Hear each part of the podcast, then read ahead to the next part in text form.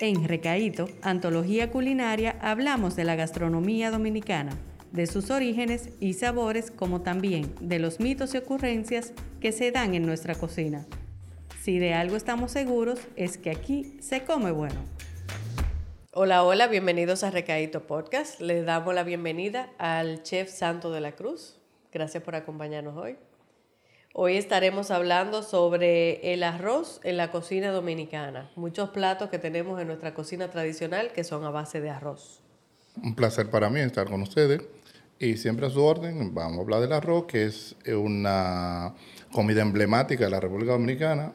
El dominicano que no come arroz piensa que no ha comido, ¿no?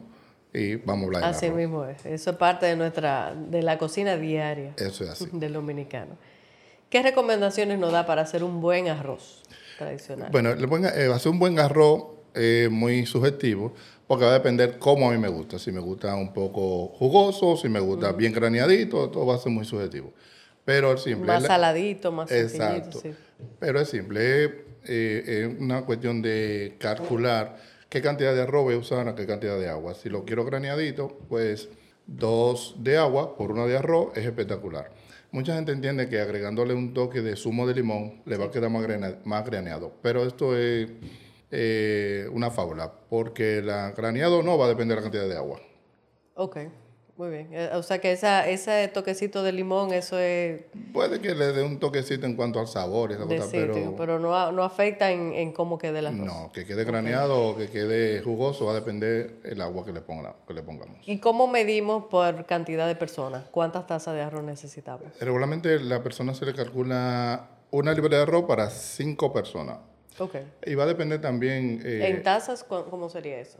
No, no, libra, libra. La libra de arroz. Unidad medible, libra, onza, una libra de arroz para cinco personas. Una libra de arroz para cinco personas. Sería lo más prudente. Bien.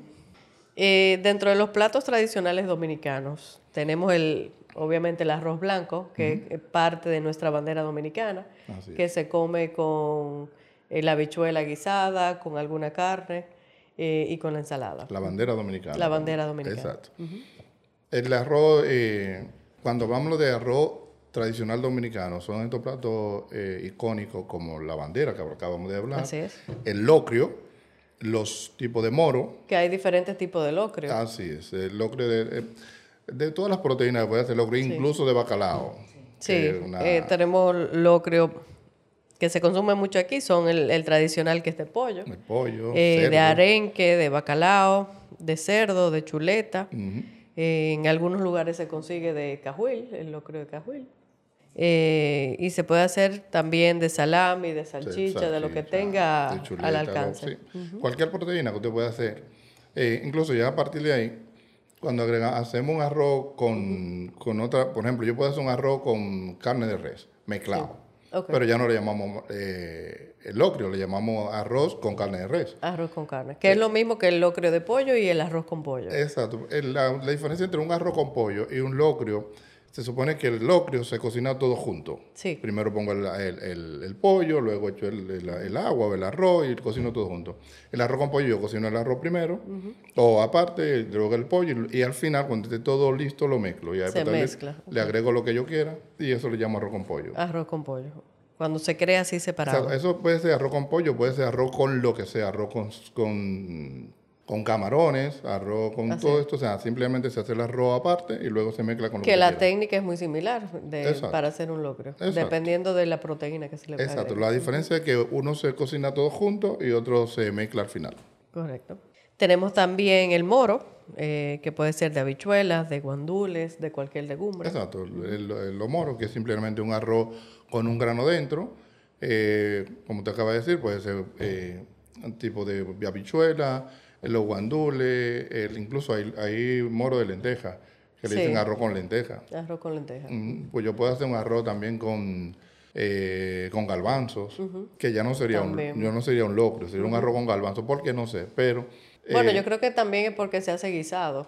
Cuando es moro es cuando está guisado. No, no, porque tú puedes, tú puedes mezclar. O sea, yo puedo mezclar arroz con el garbanzo dentro. Sí, así mismo se hace el arroz con maíz, el arroz con fideos. Exactamente. Que es una mezcla del arroz que se mantiene blanco, pero se le, se le agrega No, y le puede dar color también. Elementos. Por ejemplo, hay personas que le dan color El arroz eh, con maíz es bueno siempre darle un colorcito amarillo, como el, Sí. el arroz- el- el maíz amarillo. ¿Con qué se le da ese, ese tono amarillo? Yo personalmente con zanahoria. Con zanahoria. Donde voy a sofreír el, el arroz, yo primero guayo un una zanahoria bien finita, la pongo que se eh, sofría ahí con el aceite y va botando todo este eh, color. Luego que le agrego el agua, todo eso se va a poner amarillo. ¿Hay O- alguna otra técnica para darle color? Sí, el agua que voy a usar para el arroz, ahí licúo zanahoria. No, no tengo que pelarla, solamente lavarla bien, la licúo con el agua que voy a usar para el arroz y hago el arroz con esa agua, queda completamente amarillo. No, qué bien. La uyama, que es...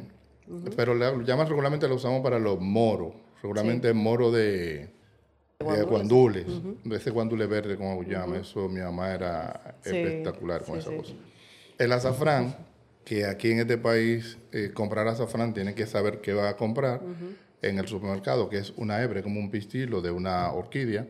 Lo que venden en el colmado, que el polvito esto, no es azafrán, eso es polvo para eh, polvo amarillo, amarillo Un vegetal. colorante. ujú. Ahí usan eso como azafrán, pero eso no es azafrán. Si eso fuera azafrán, ese polvito costaría aproximadamente 2.000 o 3.000 pesos. Claro, porque esos azafrán son, son pequeñitos. Es Eh, bien es pequeño. una- es el un azafrán real es, es bien pequeño y bien costoso. Sí, un pistilo. Y si lo van a, a- a moler, imagínense, para hacer ese sobrecito necesi- necesitaríamos mucho eh, Sí. pistilo de esto. Sí. Entonces no es azafrán, es polvo amarillo vegetal. Posiblemente muy dañino también. Sí, Sí. eh, depende en qué proporción te lo vaya, lo vaya a consumir. Tenemos también el asopao, El asopado. que puede tipo- ser de pollo, camarones, Exacto, tipo chambre también, que es el mismo asopado, pero le agregamos un grano. que esos son uno, una especie de caldo eh, Es arroz, con, con el arroz sin es un arroz húmedo, completamente húmedo, como si fuera un risotto, Sí, un poquito, incluso más húmedo que el risotto. sí. eh, al cual le podemos agregar cualquier tipo de proteína, ya sea tipo ahumada o tipo eh, fresca. Y si le agregamos guandule o algún grano, ya sería un chambre. También es muy común el pastelón de arroz. Mm, Sí. Ya el pastelón de arroz. Miren, cuando vamos a hacer pastelón de arroz, regularmente uno lo hace con el arroz que ha, guard- que ha, que ha sobrado. Sí, sí. Ese arroz te le, le agrega leche o crema de leche, le, que, le pone queso. Sí, no, y, y hasta la proteína puede ser una de las que haya sobrado. Sí, Se le- hace la, la mezcla. Sí, podría ser.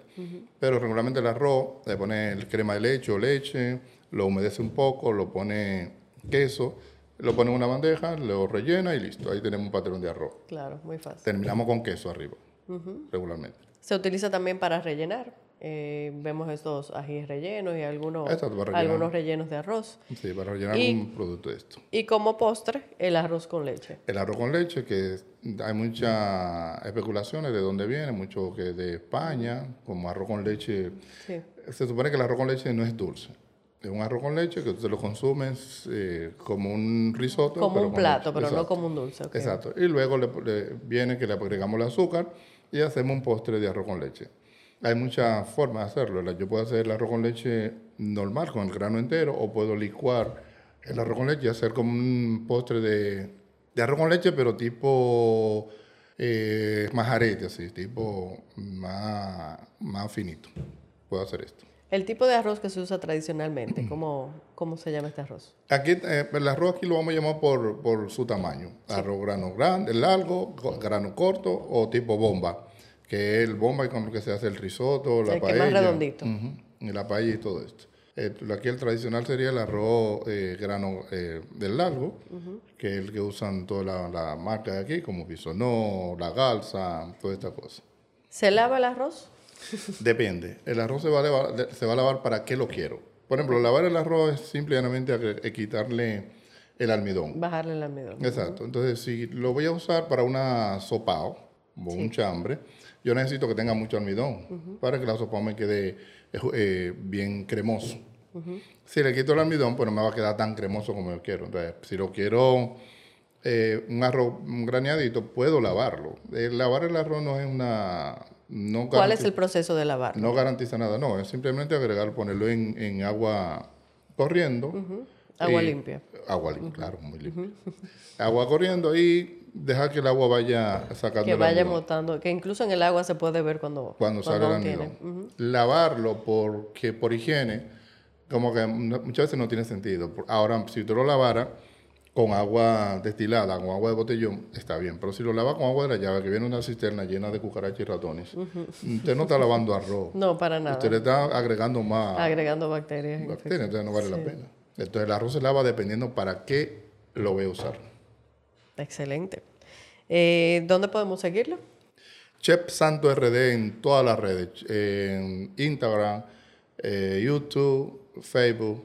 Ahí me pueden seguir como Chef Santo RD o como SB Academia Gastronómica. Ya tenemos una academia gastronómica hablada por el Infotep que pueden inscribirse a hacer su curso gratis de gastronomía. Excelente. Así Eh, que ¿Tiene algún saben. lugar donde podemos probar su cocina? Eh, en la escuela nada más. En la escuela, No tenemos ahora perfecto. mismo restaurante ni nada por esto. ¿Qué tipo de curso co- ofrecen en Todo, eh, desde cocina básica hasta cocina internacional, eh, cocina fría, parrilla, manipulación de alimentos, o sea, la buena manipulación de los alimentos, repotería, todo tipo de repotería, pastelería, camarería, bartender, todo lo que tiene que ver con la hotelería, eh, nosotros lo damos. Muy completo. Así es. Perfecto, pues muchas gracias. Un placer estar con ustedes y siempre a su orden.